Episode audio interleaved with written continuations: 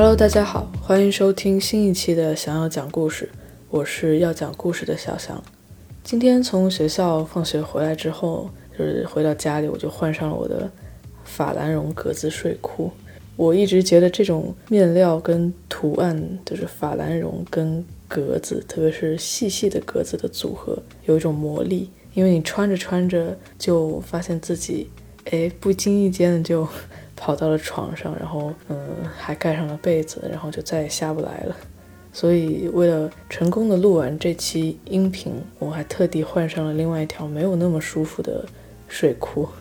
今天的内容是延续的十月份想要讲故事的那一期的内容，依然还是围绕着美国历史上第一位黑人的重量级拳击冠军 Jack Johnson。我个人认为这是一个太特别、太特别的一个。人物了，因为在我阅读或者观看跟他相关的故事的时候，我常常会感到一种双重的诧异吧。就是这里面的第一重很容易理解，是因为在我们了解到他在二十世纪初作为一个黑人拳击手所要面临的那些社会规则之后，很自然的就会被那些在从今天看来很不可理喻的规则所震惊。但是第二重呢，是在我发现他总是无视打破这些可笑的、不可理喻的规则之后，我会发现我自己会因为他的这些行为而感到惊讶，甚至有时候我会因为自己的这个第二重的惊讶感到有一丢丢的不适吧。会质疑自己是不是太习惯把自己放在这种集体规则的守护者、维护者的这样一个角度，所以才会对 Jack Johnson 这些反叛或者无视规则的行为有第二重的这种诧异。就好像我希望我自己的反应是：哎，干得好就应该这么做。但实际上，我大部分时候对于他的一些行为的反应是：啊，你确定？你别吧，类似这样的反应。所以我觉得，也许在接下来的几十分钟里，你也可以注意或者留意一下自己的这些情绪吧，因为我觉得还挺有趣的，通过别人的故事来观察自己的情绪。在这里，我就不重复复述上一集的内容了，因为上一集的时长其实也并不长，如果感兴趣的话，可以先补一下那一期。在 Jack Johnson 成为重量级拳击的世界冠军之后呢？所有的美国的白人男孩在一夜之间都有了一个新的目标。每个人睡前都会祈祷自己在醒来之后可以变成那个打败 Jack Johnson 的白人英雄。但是他们中的所有人也无一例外的被 Jack Johnson 所打败。到了1909年，白人重量级的拳击手在市面上已经供不应求了，已经没有可以供 Jack Johnson 来挑选上得了台面的对手了。所以这个时候呢，他选择接受了一些来自中量级拳击世界冠军的挑战，就是比他要小一个量级的选手。这里就出现了一位新人物，就名字实在是有点难读，所以我就用他的外号来称呼他了。他的外号叫密歇根刺客，是当年美国中量级拳击的冠军。密歇根刺客比 Jack Johnson 要轻了二十五磅，然后还要再矮上十厘米左右。不过，他们两个之间的比赛并不是那种剑拔弩张、很紧张的氛围。他们俩其实已经认识很久了，嗯，经常在拳击比赛之后去酒吧里或者夜店里寻欢作乐。所以这场比赛充其量只是两个老朋友凑在一起，想通过这种黑人跟白人、重磅跟中磅拳击的这种搞一搞噱头，两个人都有些钱赚。不过在媒体见面会上。密歇根刺客仍然不希望自己看起来比自己的老朋友 Jack Johnson 要气势弱太多，所以他还穿了自己特别定制的 oversize 的很厚重的大衣，然后还搭配了一双超高跟的牛仔靴，高跟的程度高到他的脚背已经快要把皮给顶破，要蹦出来了。这场比赛被设置成二十局制，选择这个数字呢，也是考虑到当时拳击比赛在结束之后。他的录像带会被拿到别的城市的电影院进行重播，又可以卖播门票，所以二十局是在电影院重播比较理想的一个数字。这场比赛的开局，双方表现还是非常的友好的，虽然友好不是在拳击比赛里该有的一个状态，毕竟他们是有口头的合约在先，所以双方只是蜻蜓点水的点到为止，甚至 Jack Johnson 还有在跟前排的观众有一些言语之间的往来。然后每当密歇根刺客快要摔倒的时候呢，他也会轻轻的在不经意间的一个角度撑他一把，把他捞起来。不过就在比赛进行到一半的时候，密歇根刺客突然注意到了一个机会，因为毕竟他也是中量级的全美国的冠军，顶尖运动员很多的身体的反应可能是在他意识反应之前就已经做出的，所以那一秒钟他观察到 Jack Johnson 有一个眼神的游离。然后他的一拳就就不受控制的就出去了，把没有任何准备的 Jack Johnson 击倒在地。Jack Johnson 很错愕的站起来看了一眼密歇根刺客，然后挥了一拳直接把他击倒。这一拳力道大到密歇根刺客的牙齿直接嵌在了 Jack Johnson 的拳套里。赛后的比赛评论员用一句话就总结了这场比赛，他说。当你在跟一个比你强很多的对手合作的时候，你最好还是跟着剧本走吧。这个时候的，Jack Johnson 已经是名副其实的横扫了全美国所有的重量级跟中量级的顶尖的白人选手，所以所有白人媒体跟白人拳击观众、体育爱好者的关注点都回到了在上一集中我们提到的 Jim Jeffries 的身上。Jim Jeffries 是曾经的全美的重量级拳击冠军。但是因为当时 Jack Johnson 崛起的势头太过强劲，Jim Jeffries 因为害怕丢掉自己生涯不败的这样一个记录，所以就非常狼狈的被 Jack Johnson 逼到匆匆退役。他甚至没有举办自己最后一场退役的告别赛，而是他自己挑选了两个认为还不错的白人的年轻的后辈，让他们俩进行一场比赛，把自己的这个重量级拳击冠军的 title 传给了他们中的胜者。但这个时候已经过去了六年了，已经三十四岁的 Jim Jeffries 在离开拳台之后，他选择回到乡下老家，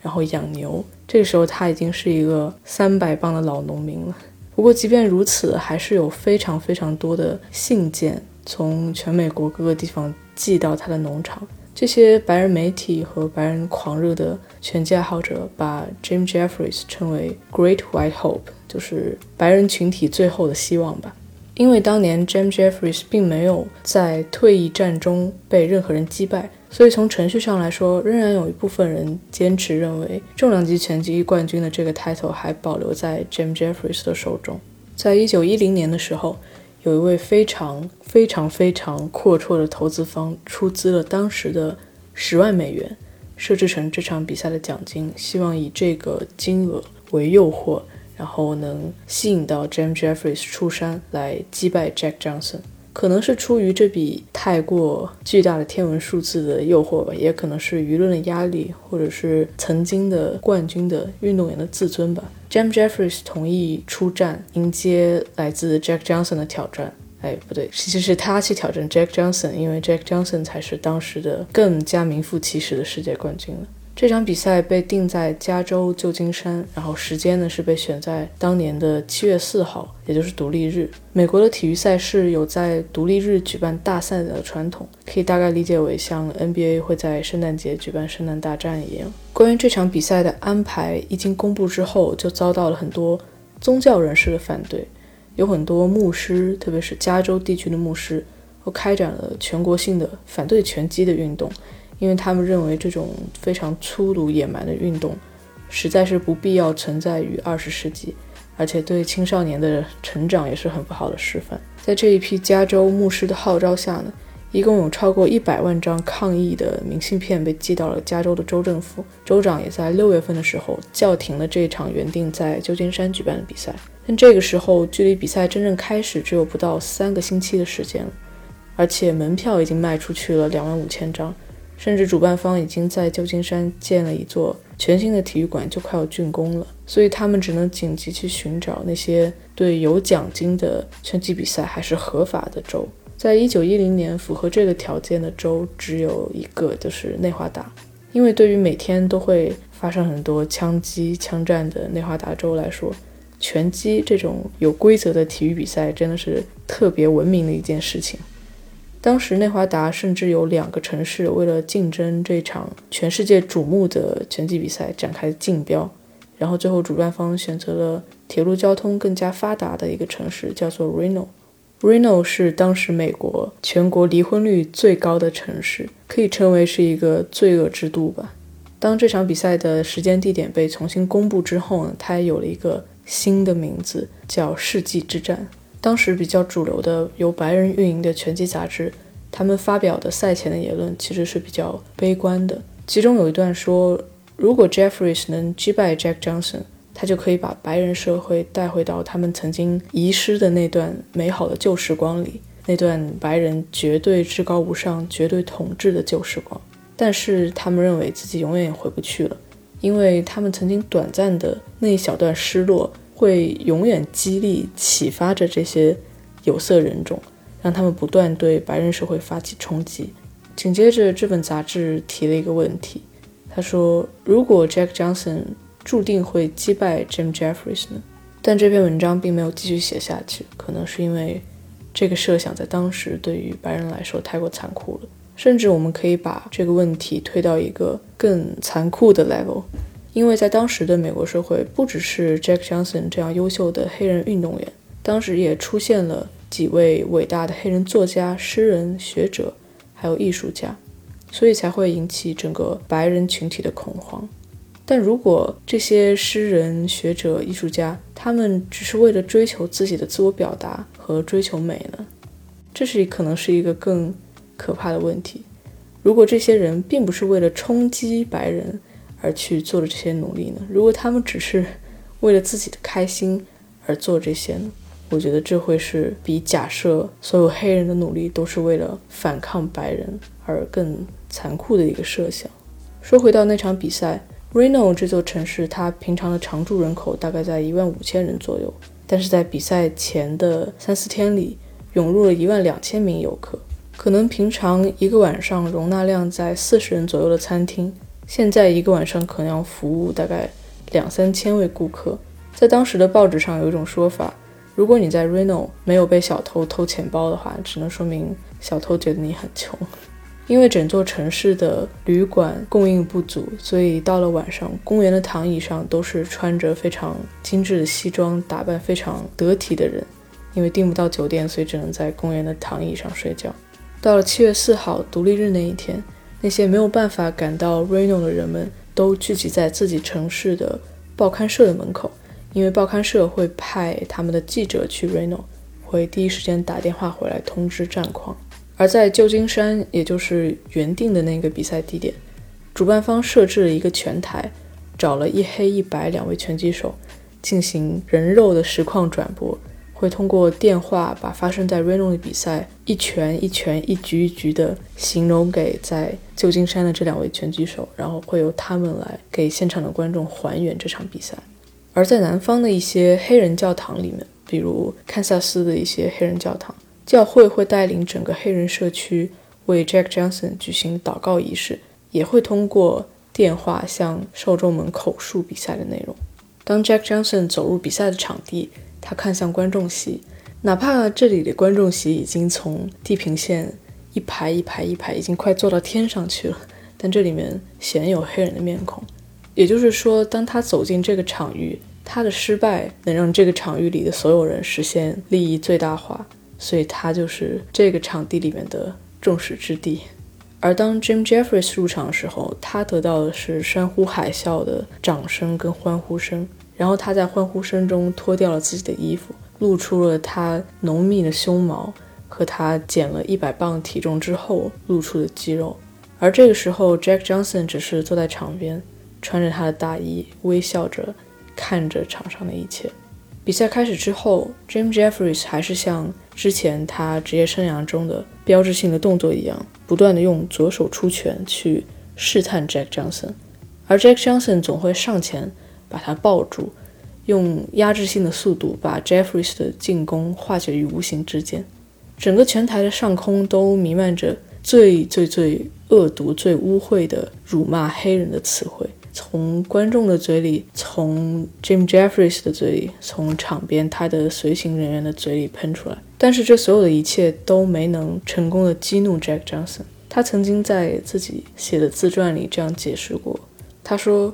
如果想象此刻房间里的所有人都开始突然向门外跑去，只剩下 Jack Johnson 自己和这个正在骂他的人。他相信这个正在骂他的人也会惊慌失措地跑向门外。这就说明这些人对 Jack Johnson 没有办法构成真正的威胁，所以他们任何语言上的粗鲁无礼，也只是无能狂怒的表现。这个时候看回到拳台上，James Jeffries 已经肉眼可见的脱力了。因为毕竟他已经有六年没有登上过拳击比赛的擂台了，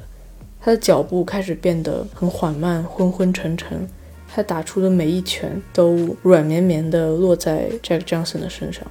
但是却又重重地砸在在场所有白人观众的神经上。Jack Johnson 还保持着他的精准、敏锐的防守跟攻击。在第十四轮结束之后，James Jeffries 的鼻梁已经断了。两只眼睛已经肿得分辨不出是睁着还是闭着，他的面部跟前胸全部沾满了自己的血。刚才有提到，Jim Jeffries 的胸毛是非常茂盛的，所以会因为沾上血，毛发会凝结在一起。这个时候，如果我们把镜头切成一个近景，只是聚焦在他的胸口上，我觉得那会看上去像一个正在。大草原上啃食猎物的猛兽，但是当镜头缩回到远景，看到 Jim Jeffries 整个人的状态，你会发现他浑身都散发着恐惧跟虚弱的气息，仿佛他才是那只被啃食的猎物。而他的对面站着的 Jack Johnson 还是那样抬着他的下巴，用一种轻微俯视的眼神的角度打量着他的对手。在看这场比赛录像的时候。我经常会被 Jack Johnson 表现出的这种抽离的感觉吸引到，因为他简直像一个艺术家在审视自己的作品一样。比如你在完成一件雕塑之后，会后退几步，稍微抬起自己的下巴，从各个角度观察自己的作品。这就是在拳台上 Jack Johnson 看待自己对手的姿态。在第十五轮开始后，Jack Johnson 显然已经不再想继续这个游戏了。他很快速的几拳就把之前职业生涯保持不败的 Jim Jeffries 击倒在地。Jim Jeffries 非常艰难的用手撑着，颤抖着想要站起来，而 Jack Johnson 挥舞着他的拳头靠近了一步，Jim Jeffries 就本能的弱小无助的往后蹭了几厘米。当他好不容易再次整理好重心站了起来。Jack Johnson 又是一拳，直接把他打翻了出去，整个人靠在拳击台四周的绳子上。当 Jeffries 还想靠着自己残存的意志再次站起来的时候，场边的白人观众比他要先崩溃了。这些观众开始高喊：“不能让黑人把他打倒，不能让黑人把他打倒。”甚至他们其中的一部分人直接冲上了拳台。而在这个时候，Jim Jeffries 一方的工作人员也宣布。退出这场比赛，强行终止了注定会发生的结局。白人观众这个时候开始沉默的退场。其实，比起这场发生在 Reno 的比赛，我更好奇的是在旧金山，在那个被搭建的很高的拳击台上的那位黑人拳击手，当他通过电话接到指令，要一拳接着一拳击倒眼前的白人拳手的时候，他会在暗爽吗？还是会为自己这种？僭越的行为而感到胆战心惊呢？但我觉得也有可能，在 Jack Johnson 展现出必胜的苗头之后，这场在旧金山的人肉转播可能就已经被叫停了。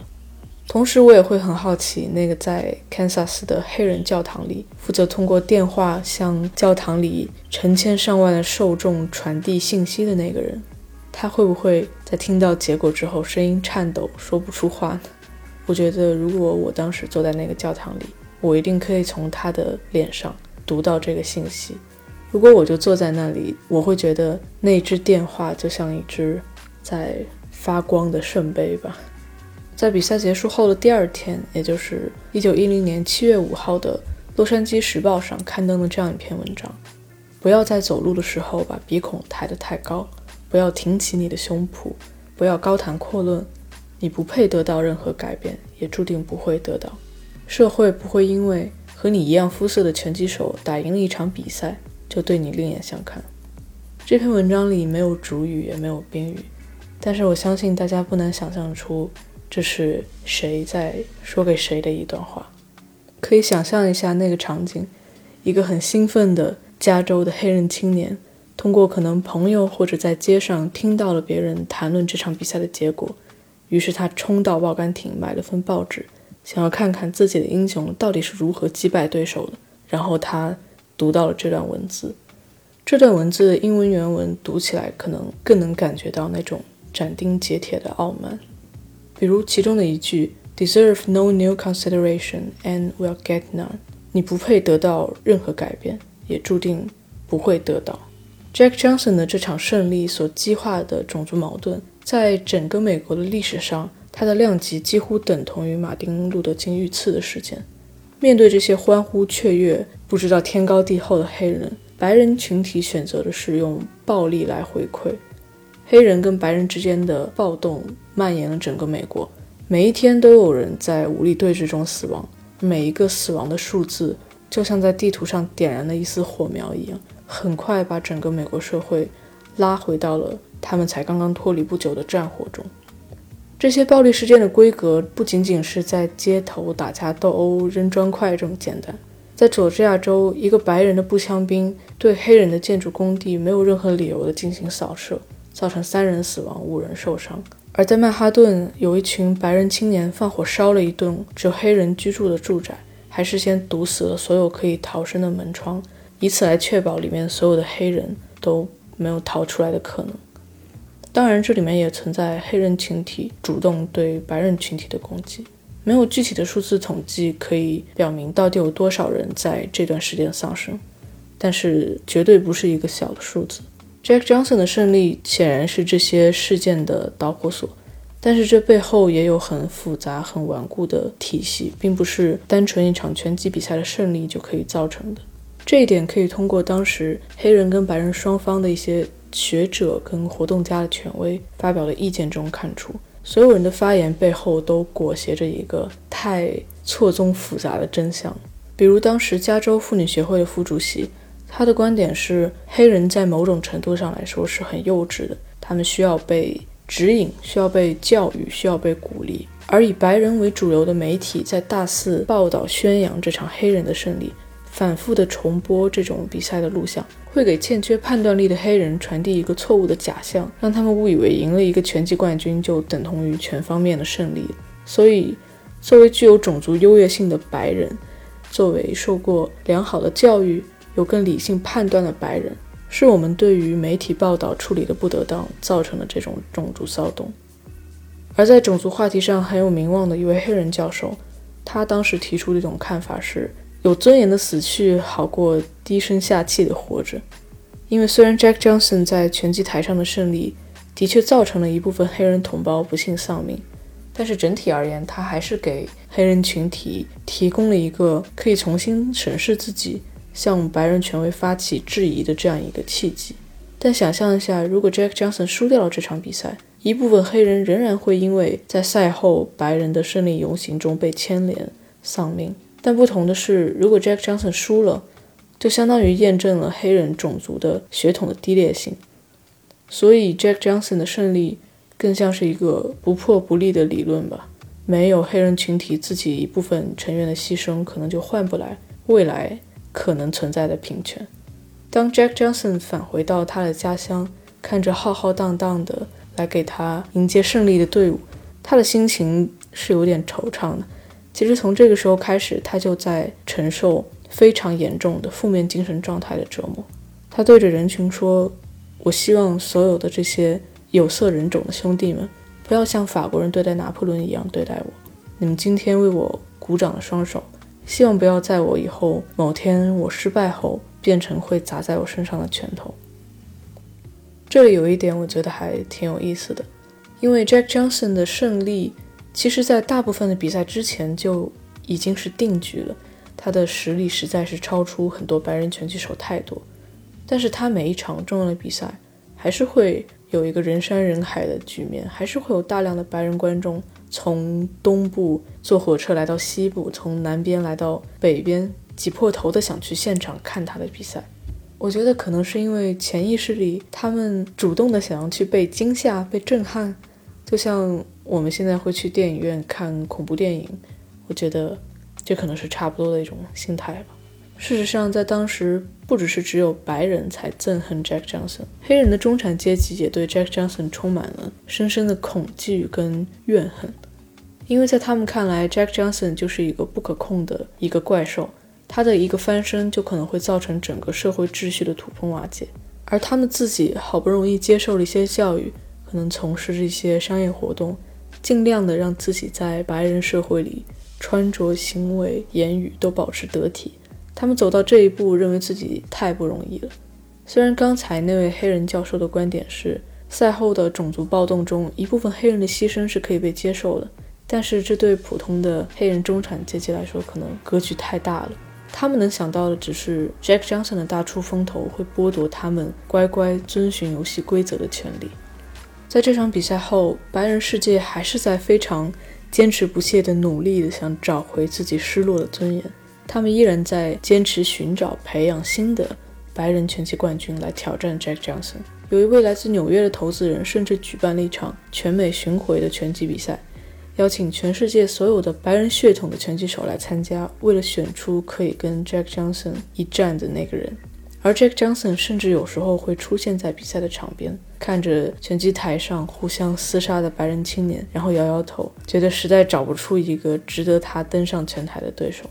但是有趣的是，Jack Johnson 其实也并不接受来自黑人拳击手的挑战。他给出的理由是跟黑人打比赛。没有钱赚，因为白人并不想看两个黑人在拳台上打架。一般比赛的奖金都是由呃赛事的主办方提供的，可能奖金的大头百分之七十五会归给胜利者，而输掉比赛的挑战者也能拿走百分之二十五。但赛事主办方愿意砸重金的原因是，他可以通过卖门票等其他方式把这个钱翻几倍的再赚回来。所以，因为没有人想看黑人跟黑人的拳击比赛，他们只关心白人英雄能不能打败 Jack Johnson，自然也就没有赛事主办方愿意花钱去举办一场黑人与黑人之间的比赛。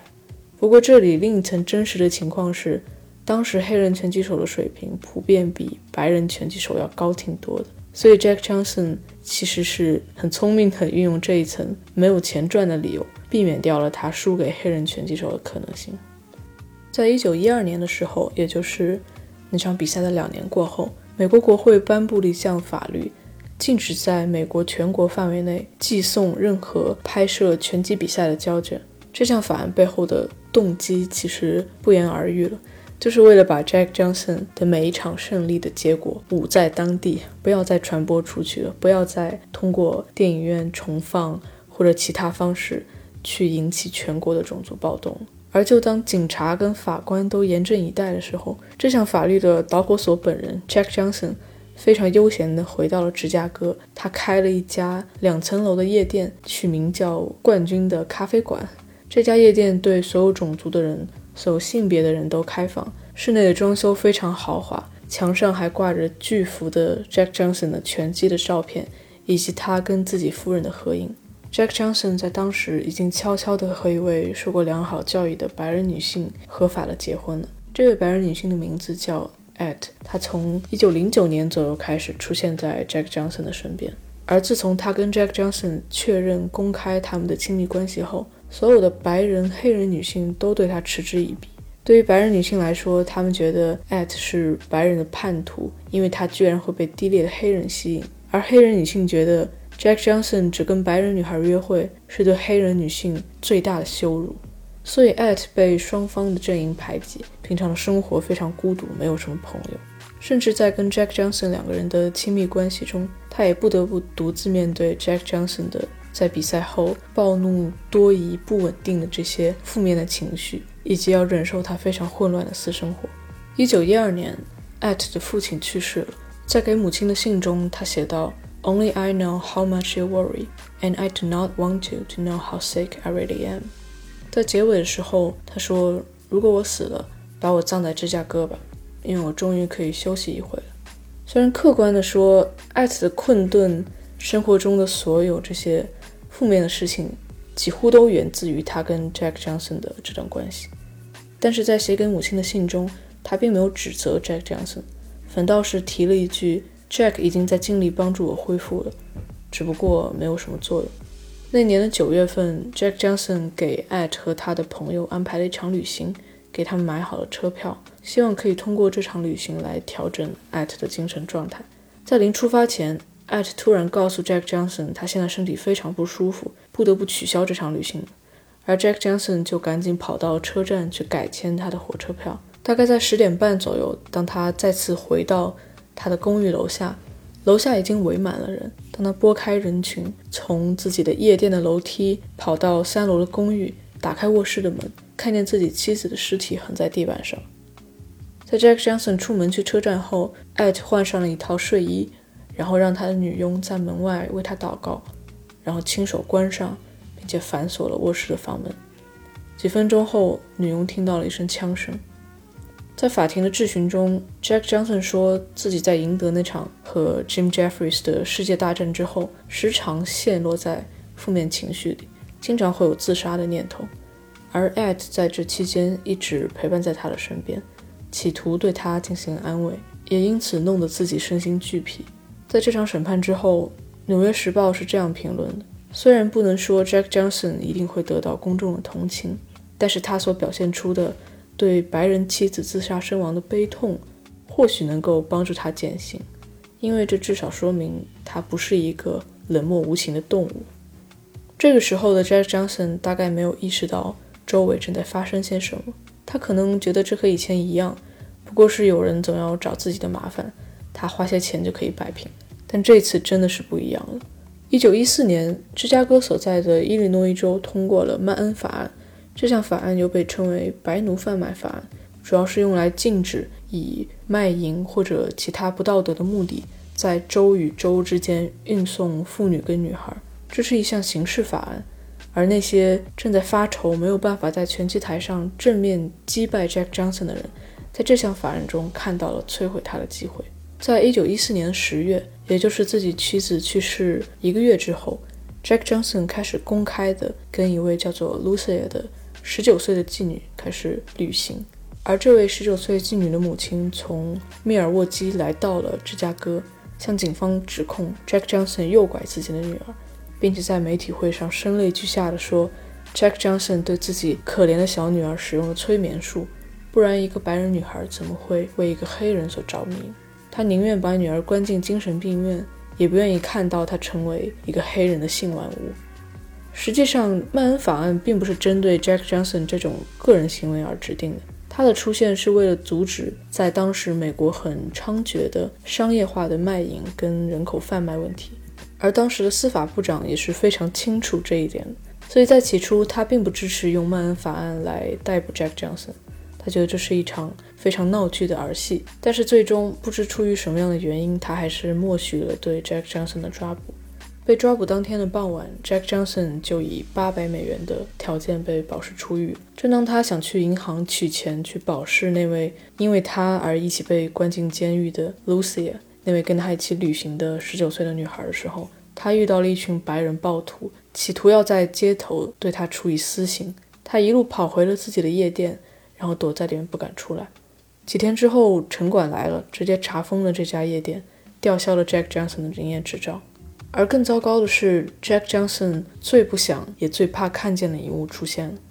当他赢得那场跟 Jim Jeffries 的世界之战后，带着荣耀回到家乡的时候。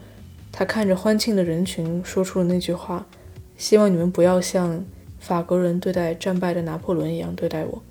而现在，一些在学术界颇有话语权的黑人学者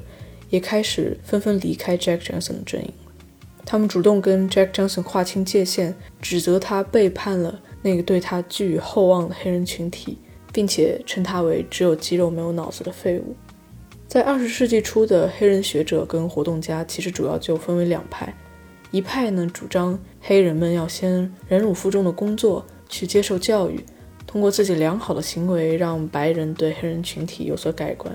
而另一派呢主张的是更加直接的争取平等的权利。但 Jack Johnson 似乎不属于他们之间的任何一派，他的身上从头到尾就没有背负过任何有关黑人的包袱。他认为自己是合理合法的、随心所欲的在享受他想要的一切东西，只是一种。很纯粹的个人主义，在案件调查的进行中，调查局非常急切地向置 Jack Johnson 于死地。但是出乎他们意料的是，那位跟他一起旅行的十九岁的女孩拒绝出面指控 Jack Johnson 对自己实施诱拐犯罪。他在法庭上说：“我爱他，我甚至愿意嫁给他。不想错失这个机会的调查局开始在全国范围内搜索 Jack Johnson 的仇家跟旧情人，希望其中有人能站出来帮忙指控。他们甚至一路追查到了纽约，最终在一家妓院里面找到了一位曾经陪伴 Jack Johnson 四年的旧情人，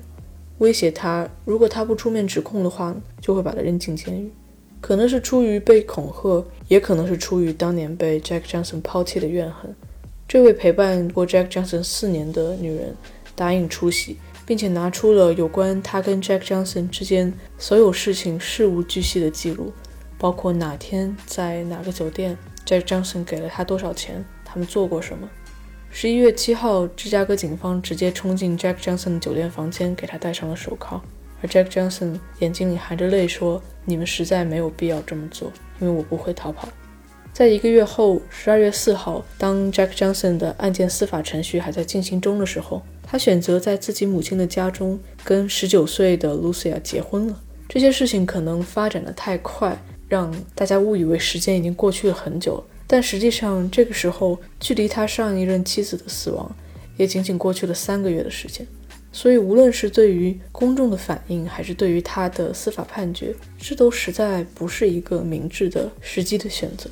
虽然在伊利诺伊州，当时黑白融合的婚姻是被法律所承认的，但是在公共的认知中，一个白人男性与一位黑人女性的结合是已经可以被接受的事情，而反过来，一个白人女性与一位黑人男性的结合就是万万不可以被接受的。所以从这里可以看出，归根到底，这不是肤色的问题，而是一种对资源的竞争，对资源的争夺。而随着竞争随之产生的紧张、焦虑、愤怒的情绪，把整个白人社会都很好的凝结在了一起。因为这位旧情人的出庭，以及他拿出的无可辩驳的非常详细的证据，经过了非常快速的质询跟审判，陪审团在不到两个小时的时间内就判 Jack Johnson 为有罪，最终导致 Jack Johnson 被判处了监禁一年的处罚。关于后面的这段故事，没有一个官方确认的版本。有人说，Jack Johnson 混入了芝加哥当地一支黑人棒球队的训练大巴，因为警察根本分不清穿着队服的黑人球员到底谁是谁。他跟着这辆大巴从芝加哥一路逃到了加拿大的蒙特利尔。而另一种说法是，Jack Johnson 贿赂了当时负责调查他的联邦法官，这位法官允许他去往印第安纳州钓鱼，然后他从印第安纳州趁机逃跑。总之，在接下来七年的时间里，Jack Johnson 在加拿大、欧洲跟南美过着流亡的生活。在这期间，他变得很胖，变得对拳击台上的胜利失去了渴望。在一九二零年七月份，他自己主动与联邦法官谈判，答应自己会从墨西哥入境，然后到监狱里服刑。唯一的条件是他希望押送他进监狱的警官可以是一位黑人。一年后，他出狱了。但是因为在欧洲流亡期间的一些比赛，他已经不再是世界的重量级拳击冠军了。但他依然会参加一些有奖金的拳击比赛，也接了不少商业代言。在一九四六年，他六十八岁，他非常愤怒地开着车离开了一家拒绝接待黑人的餐厅，然后死于一场车祸。这就是我关于 Jack Johnson 想和大家分享故事的全部了。他是一个在我看来，在二十世纪。非常难能可贵，展现出自己很多面性格的黑人形象。